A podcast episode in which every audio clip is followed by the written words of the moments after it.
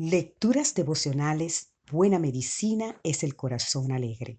Cortesía del Departamento de Comunicaciones de la Iglesia Dentista de Gascue en la República Dominicana. En la voz de Sarat Arias. Hoy, 4 de enero, predestinados a ser salvos. Antes que te formara en el vientre de, te conocí y antes que nacieras te santifiqué. Te di por profeta a las naciones. Jeremías 1.5. Se cuenta la historia de un grupo de jóvenes seminaristas que debatían intensamente el tema de la predestinación.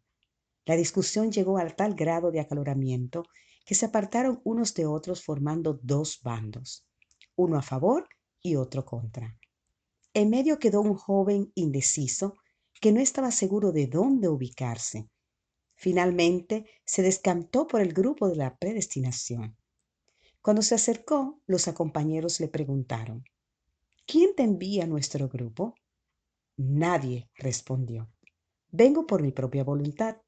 A los que los partidarios de la predestinación le respondieron, ¿por tu propia voluntad? No, no tienes que unirte al grupo contrario. Cuando llegó al otro bando, le preguntaron, ¿por qué has decidido unirte a nosotros? En realidad me envían los del otro grupo, respondió el joven. ¿Te han enviado ellos? No, de ninguna manera. No puedes ser de los nuestros, a no ser que vengas por tu propia voluntad. La salvación cuenta con dos pasos. Dios nos escoge de alguna manera, nos predestina a ser salvos y después nosotros escogemos la oferta que Dios nos hace. Los dos pasos son necesarios. El primero está garantizado, el segundo depende de cada persona. El versículo de hoy puede mirarse desde la perspectiva de la predestinación. El Señor escoge a su siervo, el profeta Jeremías, desde que empieza a formarse en el seno materno. La promesa puede entenderse a todos los creyentes, como lo indican las palabras del apóstol Pablo a la iglesia. Por su amor nos predestinó para ser adoptados hijos suyos por medio de Jesucristo, según el puro afecto de su voluntad. Efesios 1.5. Hecha esta oferta, este don lo tenemos que aceptar. Tenemos que hacer la elección correcta. Os he puesto delante la vida y la muerte, la bendición y la salvación.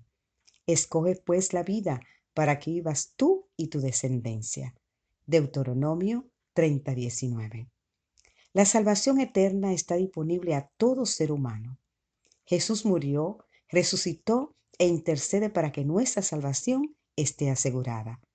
Qué enorme privilegio saber que Dios nos conoce y nos escoge desde antes de nuestro nacimiento y nos destina a ser salvos.